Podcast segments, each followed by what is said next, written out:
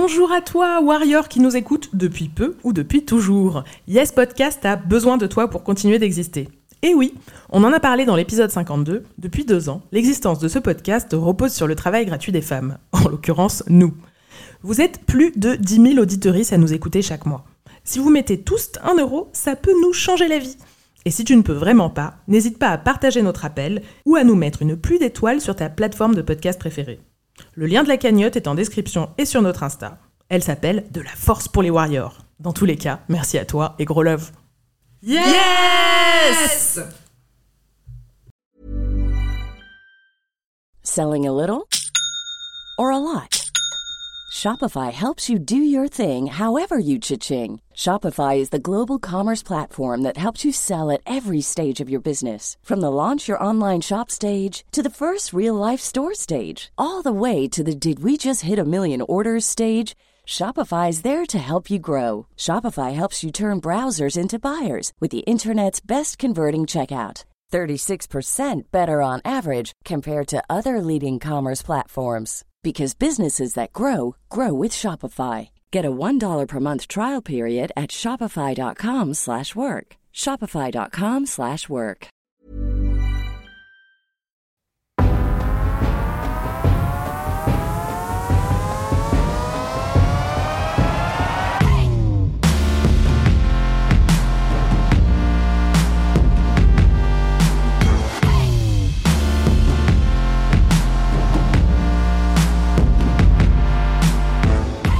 Salut à toi, cher Warrior, et bienvenue dans Yes, le podcast où on se fait du bien en combattant les sexistes.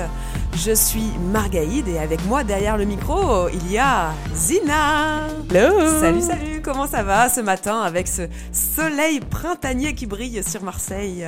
Écoute plutôt bien et toi? Bah parfait, parfait, trop contente d'être là avec toi. Alors aujourd'hui, on va te parler euh, des fringues. Et bah oui, hein, s'habiller, c'est pas seulement se couvrir le corps de tissu pour se protéger du froid et du soleil. Non, tu le sais, c'est un geste qui répond à tout un tas de codes et d'injonctions complètement incompréhensibles des fois, genre oulala non, surtout pas de rose avec du rouge.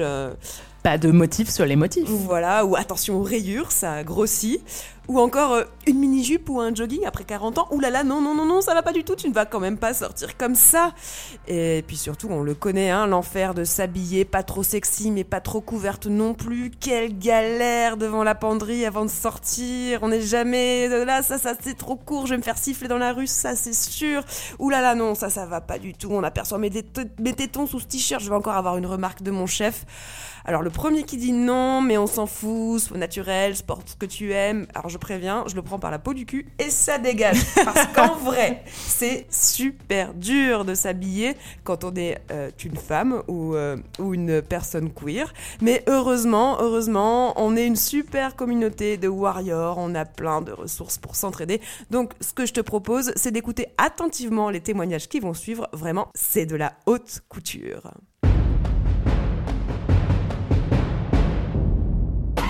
D'abord, Zina, on a eu un retour suite à notre épisode sur les, les lectures féministes, l'épisode 50 des Warriors et des lettres. Oui, trop bien. On a eu un retour d'une lectrice qui s'appelle Muriel, merci à toi, euh, qui nous a écrit ce message trop sympa où elle nous dit Hello, yes Après avoir écouté votre épisode sur les lectures, je voulais vous partager une astuce de plus pour partager et lire des livres à moindre coût. Il existe aussi des bibliothèques féministes où on peut emprunter des livres au top. Trop bien je suppose que cela existe dans pas mal de grandes villes. Perso, je connais celle pas trop loin de chez moi, c'est-à-dire euh, Nantes. Donc il y a à Nantes les Dévoreuses, et puis à Rennes la Bibliothèque féministe, et l'assaut Le Bocal, qui est un lieu féministe qui a aussi pas mal de livres. Ces lieux organisent aussi souvent des ateliers lecture qui permettent d'échanger sur nos lectures et de se prêter nos livres au passage. Et je rajoute que Muriel a euh, pris l'initiative d'organiser un groupe de recommandations lecture dont on a partagé la référence sur notre page Facebook. Oui, merci beaucoup euh, Muriel pour tout ça. Je ne savais pas que, que ça existait. C'est trop bien. C'est trop bien. Alors si quelqu'un veut en ouvrir une à Marseille... Mais euh, grave, viendez on, est, on, est, on est carrément au taquet. Allez, aujourd'hui, on parle de vêtements. Euh, bah tiens, je vais commencer par parler des vêtements euh, que Zina porte aujourd'hui. Zina porte euh, de la couleur, elle porte du rose, un t-shirt rose assorti aux extensions de ses cheveux. C'est magnifique. Et un legging noir. Là, on est en mode coloré et confortable. Tout à fait. Et toi, Marga, tu as cette petite chemise très fluide et très fleurie que j'aime vraiment beaucoup, Tout à avec un petit débardeur vert olive en dessous pour faire un rappel avec tes incroyables boucles d'oreilles de la même couleur et un jean. Waouh, trop contente que tu aies remarqué. Euh, ah ouais, les petits euh, détails, c'est important. Toi, tu t'habilles où? Tu, Où est-ce que tu achètes tes vêtements? Ah bah alors j'ai un éventail de possibilités qui est réduit du fait de ma morphologie parce que je suis une personne grosse, mais j'essaye de faire un mélange entre euh, de la seconde main, du fast fashion parce que oui de temps en temps je vais chez H&M, parfois même Monoprix Femme Figure-toi que j'ai quelques robes que j'aime beaucoup que j'ai eues là-bas. On a même la même. On en a une. Ah oui, c'est vrai, on s'en était aperçu, c'est trop drôle. Et, euh, et puis de temps en temps, euh, j'essaye de, de, faire de la seconde main, mais je développerai ça, petit teasing, dans la deuxième partie. Et oui, tout à fait. Bah, et moi, euh, c'est vrai que j'ai dû racheter quasiment toutes mes fringues euh, après ma grossesse parce que euh, ah ouais. en fait en quelques années c'est un truc de fou mais je faisais du 38 on va dire euh, quand j'ai commencé ma vie pro là quand j'avais 23 ans. Et puis petit à petit je suis passée au 40 hein, la vie c'est comme ça. Et là j'ai repris encore une tâche je fais du 42 juste après la grossesse en fait. Enfin j'ai attendu genre un an avant d'accepter que j'avais pris une taille et pour en fait racheter bah, tous mes pantalons en fait. Et est-ce que tu as gardé tes anciennes tailles en te disant en te disant peut-être qu'un jour je re rentrerai dedans au début je les ai gardées et là je commence à, m'en débarrasser. Bravo. Et voilà. Et du coup, euh, ouais, beaucoup de, beaucoup de, fast fashion, du coup, hein, parce que ça coûte pas cher, et que c'est pratique, on a du choix qu'on peut essayer. Euh, maintenant, je sais quel genre de marque et quelle taille je peux faire. Et euh, de temps en temps, je vais un peu dans les boutiques. Alors moi, j'ai tenté, tenté Vinted, mais en vrai, j'y arrive jamais. À chaque fois, ça, ça correspond pas. C'est trop petit, c'est trop moche, ça correspond pas à la photo. Moi, je trouve ça, j'arrive pas. Moi, je, ne comprends pas Vinted. J'arrive pas à, trouver les, bonnes affaires, tout ça. Donc voilà, moi, je suis très euh, je vais dans la rue euh, du centre-ville, la rue Saint-Fé à Marseille. Là, je fais les boutiques euh, de mode. Enfin, pour moi, c'était un drame, la fermeture de Camailleux, par exemple. Enfin, la fermeture de, tous ces, de toutes ces enseignes de mode. ah ouais, bah, je comprends. Ouais. De, de, de, milieu de gamme un peu, ni trop fast fashion, ni qualité plus plus. pour moi, c'est un, c'est un vrai problème. Je sais plus où m'habiller maintenant. Bah, on se paupérise complètement. Hein. Soit on est dans le, le, vraiment pas cher avec la marque Shine, soit on est dans l'extrême inverse. Donc voilà. Les choix se raréfient. Tout à fait. Bon, alors maintenant qu'on a un peu livré nos, petits soucis de, shopping, on va commencer donc avec, avec vos témoignages. Donc, et on commence avec une histoire de libération euh, des seins, notre poitrine en fait, une partie de notre corps qui euh, nous complexe bien souvent, trop gros, trop petit, pas assez comme il faut, on ne sait pas, selon qui. Euh, et voilà, et du coup, bah, qu'est-ce qu'on en fait? Soutien-gorge, pas soutien-gorge, on les cache, on les cache pas. Et donc voilà, une warrior anonyme nous raconte des étapes qui l'ont conduite à ne plus du tout, ou presque plus porter de soutien-gorge. Alors moi, j'ai toujours eu une petite poitrine et j'étais très complexée par ça puisque à partir de mes 13 ans, en fait, euh, quand ma poitrine a commencé à, pousser, en fait, elle n'a pas euh, continué. Elle s'est arrêtée euh, à mes 13 ans et même que j'avais même demandé à un gars de est-ce que c'est bon, c'était assez pour être considéré comme des vrais seins Et je me rappelle qu'il m'avait touché euh, les seins, euh, qu'il avait dit c'est bon, ça remplit la main, donc euh, donc c'est bon quoi, c'est que ça passe quoi. Donc merci pour la validation. Mais en tout cas, bref, j'étais assez complexée par ça et je me rappelle qu'à l'époque, là il y a 6-7 ans, il y avait très peu de femmes qui portaient pas de soutien-gorge. en tout cas, je le voyais pas du tout.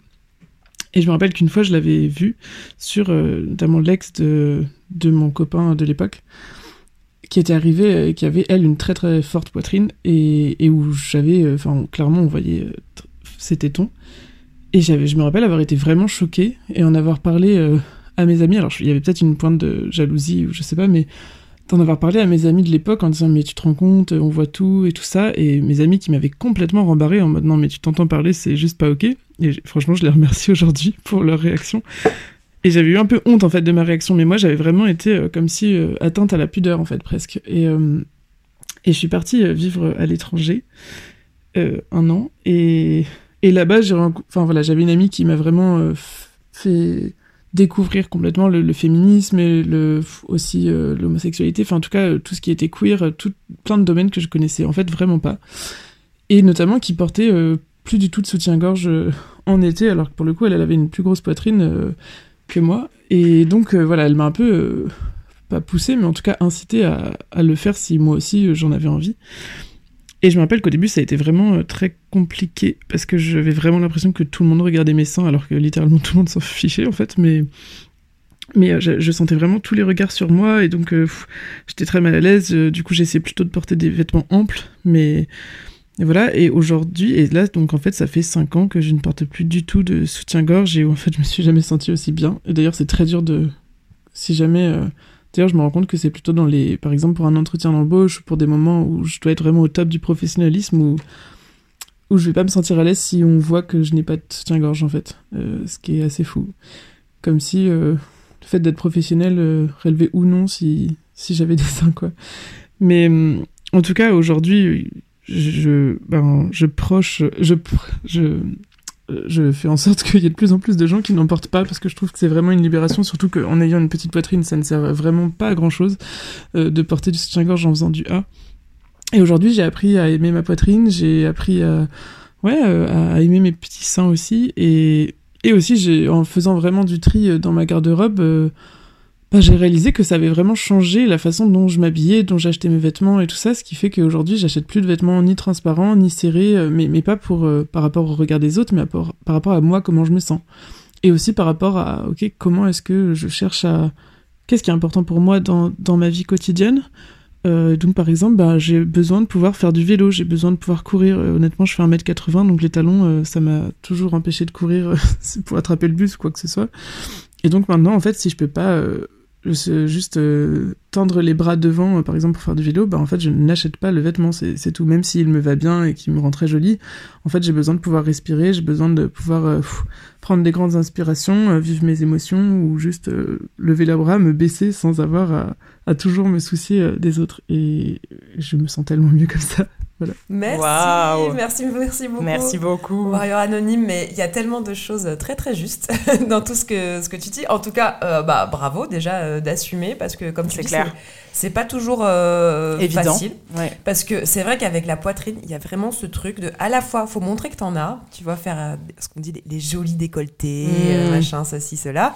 Et en même temps, il faut les cacher, quoi faut pas qu'on voit les, tétons. Donc c'est complètement contradictoire quand on, quand on se pose cinq minutes sur le problème. quoi. C'est que, comme elle dit, quoi, il faut, il y a des moments où il faut montrer qu'on en a, des moments, euh, notamment dans le milieu professionnel, où il bah, faut plutôt les cacher, ou alors être plutôt discrète sans être vulgaire. Sans... Mais en fait, c'est c'est une équation. Bah, injonction paradoxale, bienvenue. C'est impossible en fait. Impossible, impossible. Et même sur leur forme, euh, il y a les trop petites poitrines, les trop grosses poitrines. Enfin, apparemment, faudrait avoir un type de poitrine standard, alors qu'il y en a autant que euh, de. Ben, en fait, on est des mammifères, donc on a tous des poitrines, et c'est pas possible d'avoir une taille standard. Comment on réagirait euh, si on faisait la même comparaison sur le pénis, par exemple, on se dirait, si on se disait il faut une taille de pénis standard, enfin c'est quand même un peu fatigant quoi. Ou une taille standard de pied, hein, sans aller par Oui, mais ça marche. Bah, de toute façon, toutes les injonctions au corps et notamment au corps féminin. Et c'est marrant parce que euh, moi il y a un truc que j'ai envie de relever, c'est que euh, tu dis. Euh, tu dis quand on a une petite poitrine, quand on fait du A, ça sert à rien de mettre des soutifs. Euh, et euh, alors, je, te rejoins totalement, mais je pense forcément aux personnes grosses. Moi, je fais du D ou du E selon les marques. Et j'ai aussi, euh, j'ai aussi passé le pas avec la génération confinement. à partir de 2020, j'ai arrêté de mettre des soutifs. Et je te rejoins totalement, c'est une libération absolue. Mais le fait d'avoir une grosse poitrine fait qu'on voit mes mouvements de sein et que ça, c'est vraiment hyper difficile à assumer. Ouais, tout à fait. Ça, je, ouais, je, je, comprends. Bah, en fait, c'est ça, c'est que du coup, ils sont visibles, en fait. Oui, donc moi, le truc de personne regarde, je pourrais vraiment jamais vous le dire. c'est pas possible. Dans la rue, les gens regardent. Et c'est euh, et c'est un vrai truc de se dire euh, que les personnes aux grosses poitrines ont aussi le droit de faire du no-bras, parce que c'est une libération euh, pour tous, en fait. Ouais, on en avait beaucoup parlé dans notre épisode 22 qu'on avait fait pendant le, le, confinement, Warrior confiné, que je vous invite à écouter, réécouter si, si, si vous l'avez pas écouté. Et c'est vrai que c'est l'époque où moi je, je parlais bah, de, que je, pareil, je, ne porte pas de soutien-gorge. Là, aujourd'hui, j'en porte pas. Mais euh, par contre, oui, comme, euh, comme tu dis, euh, Warrior Anonyme, j'ai beaucoup, beaucoup de mal au travail, en fait. Au travail, j'ai toujours systématiquement soit un petit débardeur en dessous, soit, soit oui, je remets des, soutiens-gorge parce que cette histoire des, tétons qui pointent, au travail, moi, ça me. C'est ouf. Ça hein. m'angoisse. Parce que finalement, je veux dire, les mecs aussi, ils ont des tétons. Exactement, et on les voit, quoi. Non, mais on n'est pas, et on n'est pas en furie, en mode. Ah, j'ai tentative Ah ouais, non, mais l'absurdie à laquelle on a été conditionné, c'est ouf. Oui, oui, c'est ça. Et puis cette, euh, cette idée de, de, de, de la validation masculine, quoi. Est-ce que j'ai la poitrine qu'il faut, comme, euh, comme elle le raconte dans son témoignage, quoi. Le moment Oh, où, voilà, c'est c'est à la fois on a envie de rigoler quand on entend ça parce qu'on se dit mais c'est pas possible on, a, on, on fait pas ça alors que oui moi je comprends comment t'en viens là quoi en fait à, à demander la, la validation masculine de ces deux mains qui viennent non c'est bon ça va euh, Ça rentre dans les mains. ça rentre dans les mains Mais c'est ta bon, gueule, en euh, fait. c'est agréable de toucher attends je peux je peux tripoter un peu poète poète Ah non mais c'est voilà enfin c'est vrai que ouais le, le no bras c'est pas toujours euh, pas toujours facile mais c'est quand même chouette Libérateur de ouf. Bravo encore une fois. Allez, on va faire une toute petite pause et on vous retrouve juste après.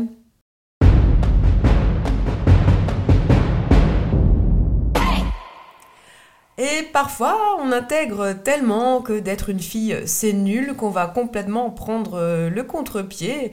Et euh, c'est ce que raconte euh, Keisha, notre prochaine warrior. Du coup, je viens ici pour raconter ma petite histoire et j'espère que ça parlera à certaines personnes, peut-être que ça parlera pas à d'autres, on verra. Du coup, moi, je suis une bonne femme de 19 ans, j'ai la peau noire j'ai grandi en banlieue. Il y a vraiment une transition dans ma vie où avant mes 19 ans, enfin mes 16 ans, avant que je déménage, euh, j'étais pas du tout féminine. Je portais pas de robe, je portais pas de jupe et ça allait à ne pas me maquiller jusqu'à ne pas m'épiler. Et euh, pour ce qui est en tout cas de, de- des robes, des jupes et des comportements de misogynie internalisée où je me sentais meilleure que certaines filles parce que je faisais pas certaines choses, euh, bah ça paraissait beaucoup en fait quand j'étais en banlieue. Et je pense que d'une certaine manière, c'était une manière de me de me diversifier des autres personnes parce que quand t'es en banlieue et que t'es une jeune femme noire, en fait, tu ressembles à peu près à tout le monde. Et euh, du coup, c'est je pense que c'était pour euh, comment dire apparaître différente et que les garçons me traitent de manière différente. Moi, j'ai euh, hit la puberté euh, très très tôt dans ma vie, du coup, j'ai été sexualisée très très tôt dans ma vie. Et maintenant que j'y réfléchis, que je fais une sorte d'introspection, je pense que c'était une manière de me protéger. Alors, c'était pas une c'est pas une justification pour les comportements que j'ai pu avoir. C'était pas non plus violent, mais j'étais euh, bah, j'étais misogyne en fait. Euh, J'étais complètement conne. Et en fait, du coup, c'est quelque chose qui a heureusement changé à mes 16 ans quand j'ai déménagé euh, dans un milieu, je vais pas dire rural parce que c'était pas la campagne, mais je suis passée d'être une noire parmi tant d'autres en banlieue à être la seule noire en fait dans ma dans ma classe. Et du coup, au fur et à mesure, ça a été une sorte de processus qui a atteint son pic en année supérieure où euh, je suis devenue vachement plus féminine. Il y a certaines choses que je fais toujours pas, comme m'épiler, mettre du maquillage, mettre des talons, parce que c'est euh, des choses où je n'ai aucun intérêt en ces domaines. Euh, mais par exemple là, le printemps va, enfin le printemps est arrivé, le soleil pas encore, mais le printemps est arrivé, et j'attends que ça, j'attends que la chaleur et le soleil pour sortir mes robes, mes jupes, mes crop tops et me balader dans la rue et me sentir belle en fait. Pour moi, le printemps c'est la meilleure saison parce que c'est la saison où je me sens le plus belle. Et du coup, euh, je suis heureuse d'avoir euh, fait cette transition. Et euh, mais du coup, oui, quand j'y réfléchi, c'était littéralement de la misogynie internalisée où je pense, je pense qu'on a tous eu cette période, mais moi, elle a vraiment duré où vraiment des trucs où j'aime pas le rose et patati et patata, enfin ridicule. Mais du coup, je pense que c'est quand même un truc où plein de filles passent, surtout quand t'es confrontée tôt à la misogynie, au sexiste, à des remarques, à des sifflements dans la rue que toutes les filles connaissent. Mais euh, en l'occurrence, euh, moi j'ai connu extrêmement tôt et je pense que d'une manière ou d'une autre, c'était une manière de me protéger qui était euh, clairement mauvaise.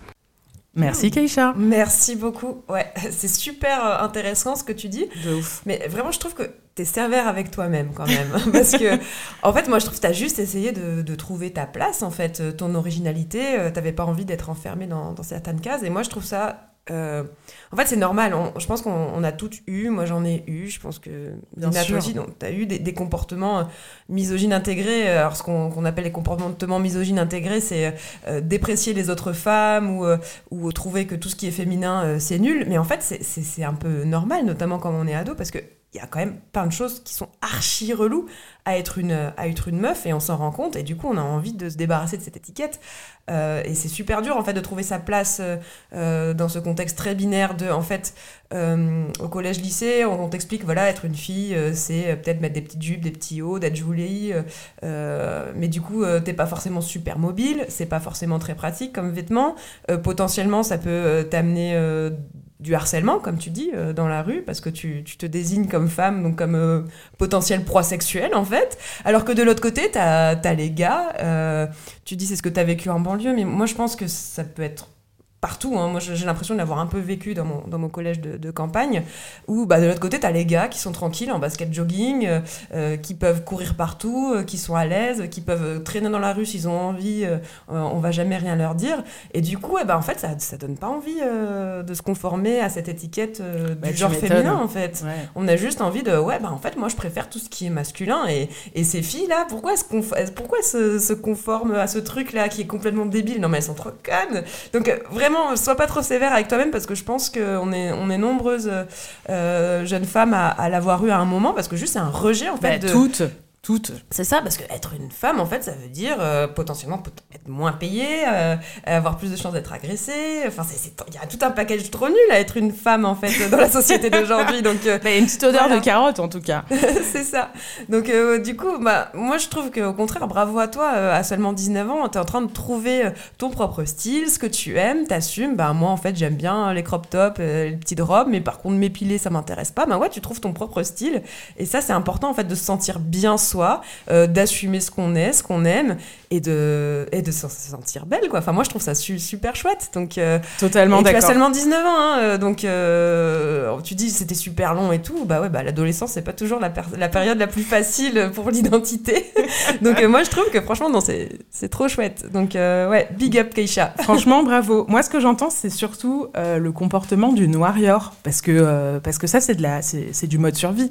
En fait, quand t'es petite, tu t'essayes de te défendre, enfin quand t'es jeune, t'essayes de te défendre de l'hypersexualisation qu'on met sur les femmes. Donc euh, tu vas effectivement euh, euh, décrédibiliser le genre féminin en essayant de t'en éloigner le plus possible. Et après tu racontes que tu te retrouves seule jeune femme noire dans des études supérieures. Ça aussi, ça, ça, fait lever des, ça active des leviers d'adaptabilité. C'est-à-dire que là c'est l'inverse et je l'ai beaucoup vu chez les personnes racisées que j'accompagne, c'est que tout d'un coup tu te conformes au genre féminin précisément pour euh, vivre moins de discrimination. Parce que déjà que t'as pas la même couleur de peau, tu te dis bon bah je vais être une meuf comme les autres. Enfin ça c'est un truc qui revient énormément. Et encore une fois, je rejoins totalement Marga. Pas la peine d'être dur avec toi-même. On a toutes et tous été conditionnés à la misogynie. Donc franchement, euh, que toi tu prennes conscience de ça à 19 ans, moi j'ai bien mis 10 ans, voire 15 de plus. Donc bravo en fait.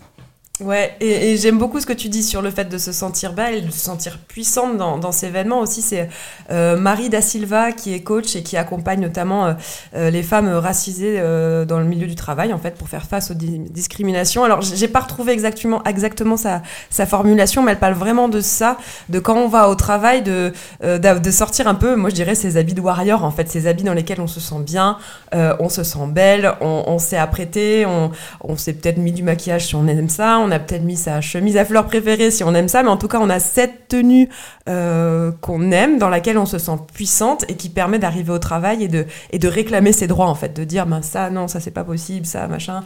Et euh, je trouve ça euh, très intéressant, en fait, de, de voir le vêtement pas seulement comme ben, un conditionnement, un outil un petit peu d'emprisonnement. Enfin, il y a des femmes qui adorent porter des talons, elles se sentent puissantes quand elles portent des talons. Bah, pourquoi pas En vrai, euh, c'est clair Tout est une question de conscience. Hein. Si tu fais le choix en pleine conscience, euh, tu donnais l'exemple de euh, je m'épile pas, mais par contre j'aime bien mettre des crop tops. Bah franchement, l'important c'est juste de reprendre son pouvoir de choisir en fait. C'est ça, de choisir les vêtements dans lesquels tu te sens bien, tu te sens belle, tu te sens puissante. Et franchement, ça c'est ça c'est trop trop cool, c'est trop warrior en fait ce que tu fais, Keisha. Bravo. On va parler d'un tout autre sujet parce qu'on va parler des vêtements des enfants. oui, gros et sujet. Et parce que quand on est féministe et qu'on devient parent, on a parfois tendance à vouloir aller à contre-pied des attentes en termes d'habillement de nos bébés. Du, du style, si c'est une fille, ben on va refuser de, de, lui faire porter des robes, euh, du rose. Si c'est un garçon, au contraire, euh, on va lui faire porter du rose, lui mettre des t-shirts bicornes et pourquoi pas euh, lui mettre des robes de temps en temps, hein, histoire d'assurer l'animation au repas de famille. mais en vrai, ben, ce qu'on veut, c'est que nos enfants soient libres. Et c'est Julia le raconte vraiment très très bien. Et entre-temps, je suis devenue parent. Et là, c'est le truc aussi assez compliqué, c'est d'avoir une petite fille et, euh, et de faire des choix de vêtements. Donc jusqu'à un certain âge, il n'y a aucun souci, on peut lui mettre tout et n'importe quoi et, et tout brasser. Bon, le nombre de fois où je suis rentrée dans un magasin et où on m'a dit... Euh, c'est pour une fille ou un garçon Et j'étais là, cette question n'a aucun sens. Mon enfant a deux ans. Et je prenais juste les vêtements qui me plaisaient et souvent les motifs et les couleurs me plaisaient plus chez les chez les garçons. Juste, euh, c'était plus, il y avait pas mal de motifs plus rigolo et surtout des dinosaures. Je sais pas pourquoi on a décidé que les garçons c'était les dinosaures et pas les filles. Parce que moi j'adore les dinosaures. Et je l'ai habillée comme je voulais. Et puis à un moment donné, elle a eu euh, 3-4 ans. Et puis euh, je, je la laisse choisir euh, ses vêtements et s'habiller elle-même.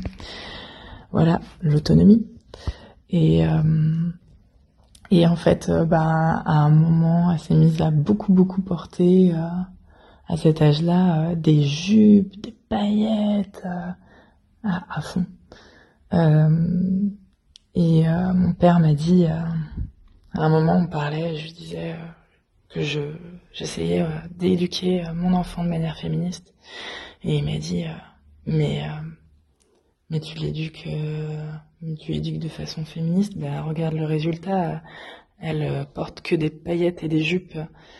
Et, et je, je suis assez contente parce que j'ai réussi à garder mon calme et à lui expliquer calmement que une éducation féministe pour euh, moi, ce que je souhaitais donner à mon enfant, c'est le choix.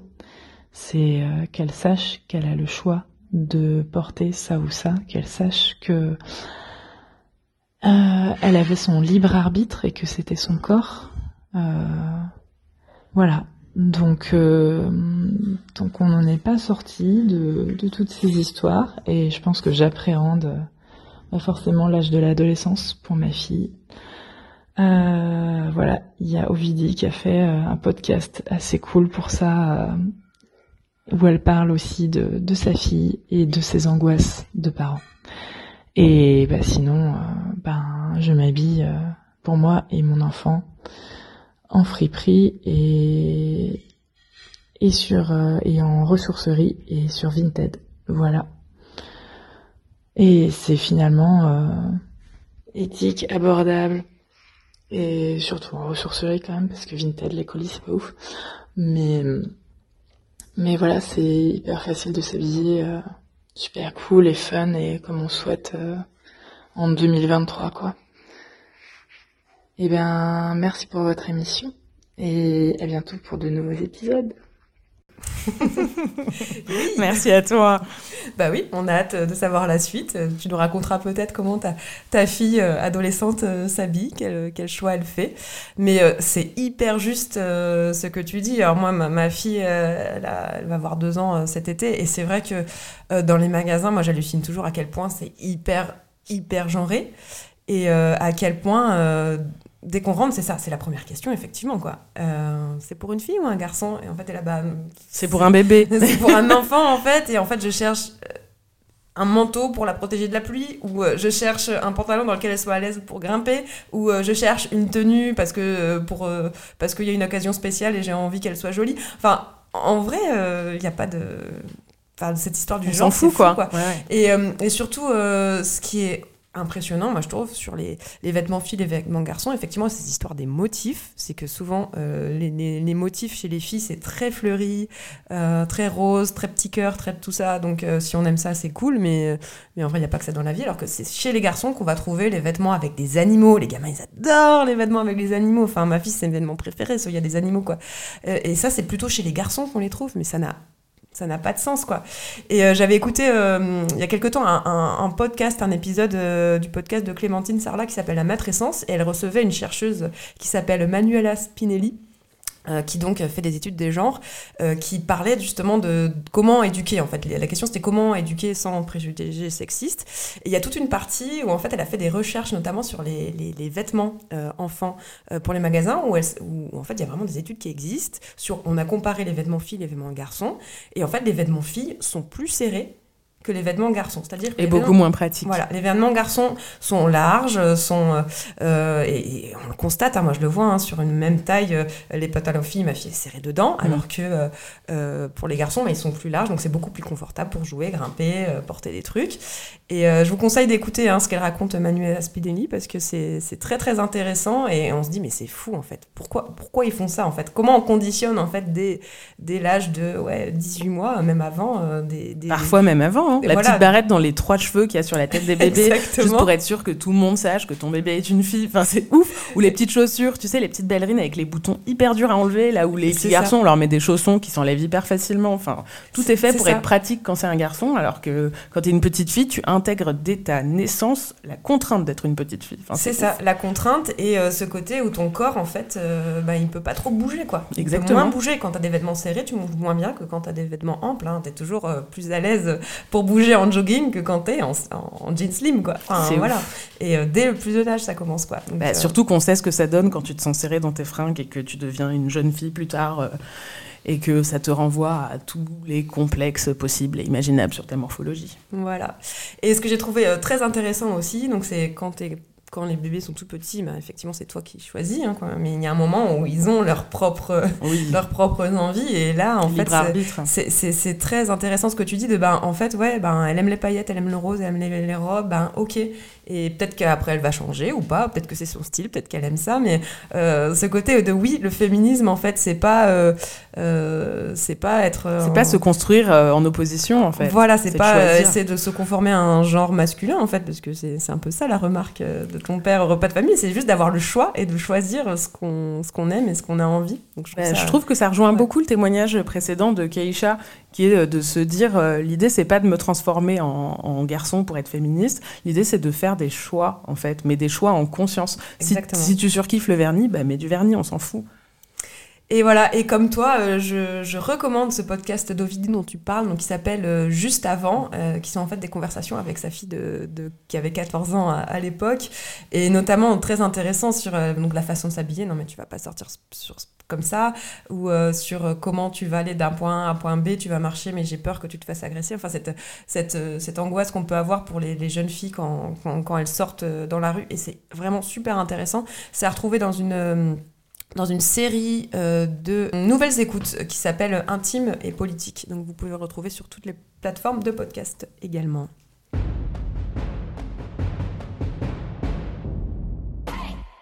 Allez, pour terminer, alors à la fin de son témoignage, Julia parle de comment s'habiller euh, de façon éthique. Elle le dit, euh, notamment de seconde main, elle dit que c'est facile. Alors, on va mettre un petit bémol, euh, nous, de notre côté, mais on y reviendra dans le prochain épisode. hein. je vous invite à, à l'écouter, il va sortir dans, dans deux semaines.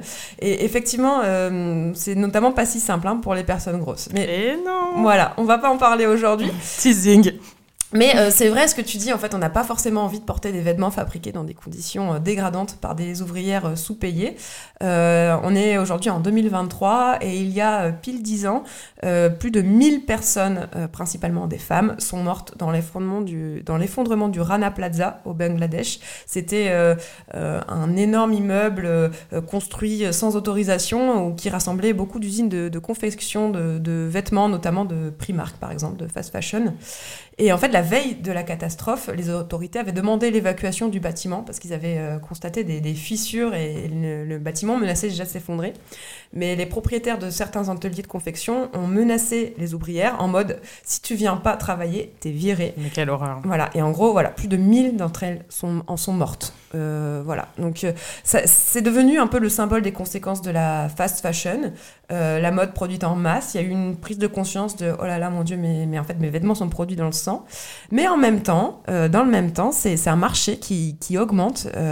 Chaque année, c'est 100 milliards de vêtements qui sont produits dans le monde, et, et ça augmente, hein, même si en, en France, on achète un petit peu moins de vêtements euh, depuis euh, le Covid. On achète quand même chaque année une trentaine de fringues par personne en moyenne, sans compter les C'est chaussures. énorme. Donc en fait, c'est c'est beaucoup en vrai. hein, c'est, euh, voilà. Et des vêtements que parfois on ne porte que deux, trois, max quatre fois, ou certains qu'on laisse complètement au placard sans jamais, sans jamais les, les habiller. euh, sans jamais les porter, pardon. Et euh, bah, on en rachète d'autres parce que tellement c'est pas cher. Donc euh, euh, voilà, des, des fringues faites en matière euh, polluante, hein, comme euh, le polyester par exemple. Bref, donc c'est vrai qu'on n'a pas forcément envie de ça et en même temps, bah, on est dans un monde où, euh, bah ouais, on a envie d'avoir euh, toujours plus. euh, euh, voilà, donc c'est peut-être l'occasion de s'interroger sur nos pratiques. Quelle, alternative on a? Bah, C'est vrai qu'on parle beaucoup en ce moment de marques éthiques, avec des productions bah, qui, qui exploitent pas ou mieux moins les gens.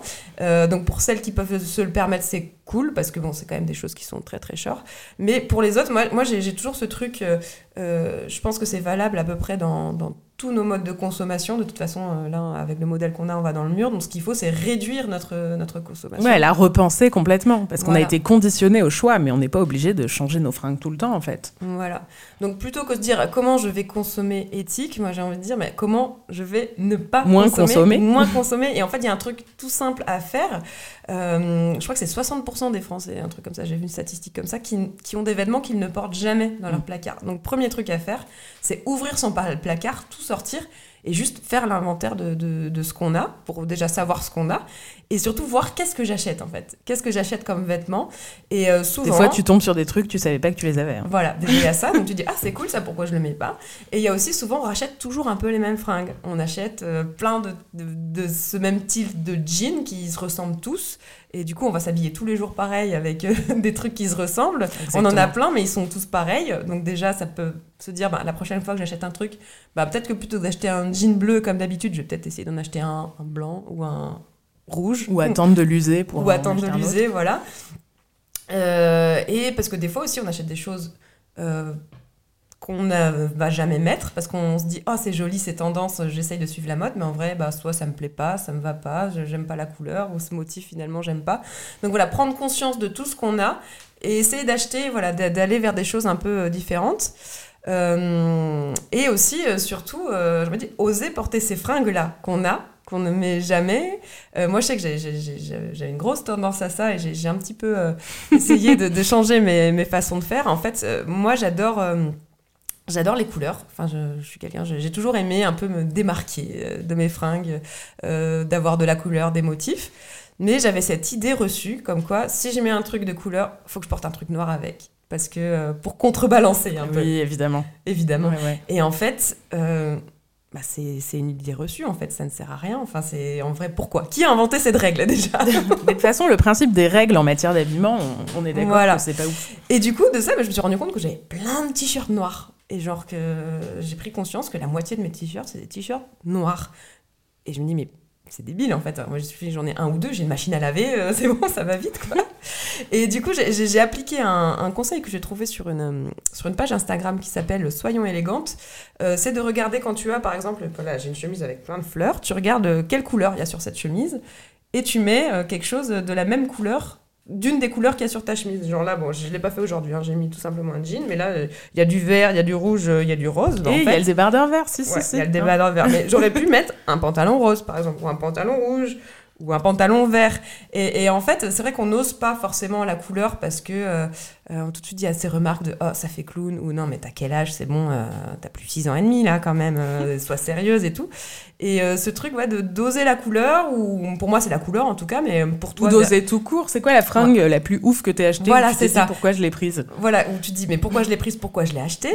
Et, et bah sors là de ton placard et dis-toi bah comment je vais pouvoir faire pour la porter au quotidien, en fait, essayer de la porter peut-être une fois par semaine. Et en fait, souvent, ces fringues-là, c'est des fringues un peu coup de cœur, euh, euh, des, des, fringues, oui, un peu qui sortent de l'ordinaire, mais c'est ça aussi qui va faire ton, ton petit style. Donc bah c'est chouette, ouais. La première intention peut être très chouette. Après, j'essaye moi vachement de pas acheter. En fait, de, de dire, euh, ok, là, ça a l'air hyper joli, mais concrètement, est-ce que je vais la porter Ouais, là, j'ai petit exercice, essayer d'être honnête vis-à-vis de soi au moment de, de, l'envie de l'achat, parce qu'il y a beaucoup d'achats d'impulsion. Hein.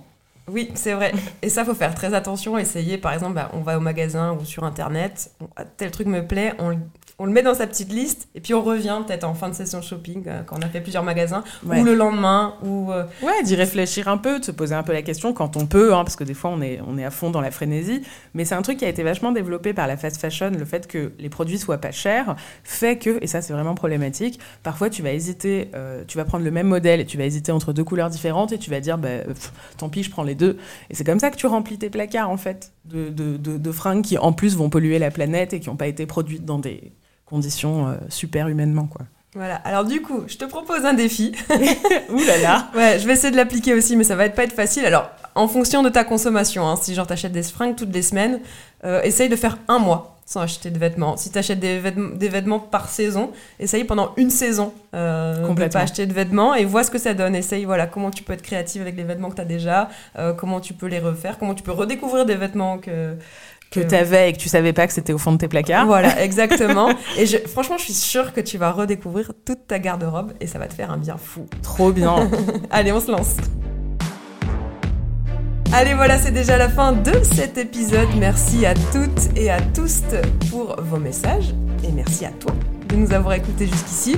Yes, c'est un podcast produit par les ateliers Pixel avec Marie Picard aux manettes. Dans le prochain épisode, on parlera toujours de vêtements, mais cette fois c'est Zina qui pilote. Petit teasing, Zina Tout à fait. On va voir comment ça se passe pour nous, les personnes grosses. Alors, trouver sa taille, répondre à ses convictions, on parlait à l'instant de la fast fashion, et surmonter la grossophobie dans son rapport à sa propre image, tout autant de défis doubles lorsqu'on a une grosse morphologie. Waouh, ça va être passionnant. Alors si cet épisode t'a plu, n'hésite pas à le partager à tes amis, à tes ennemis. Abonne-toi sur la plateforme de podcast préférée et rejoins la team des Warriors sur Instagram at yespodcast, yes avec... 3 S pour nous raconter tes victoires. Si tu veux, par exemple, nous raconter euh, comment tu n'as pas acheté de fringues pendant euh, un mois, un an. Ah oui, on ans. a hâte. tu peux nous envoyer un vocal WhatsApp au 07 45 65 56 75 07 45 65. 56, 75. Voilà, la ligne est toujours ouverte. Raconte-nous tes victoires. On adore t'écouter. Et d'ici là, n'oublie pas, l'habit ne fait pas la warrior, peu importe que tu aies le sens de la mode ou pas, que tu portes des talons hauts ou des joggings, que tu sois fashionista des friperies ou adepte des virées au centre commercial, la badass, c'est toi. Yes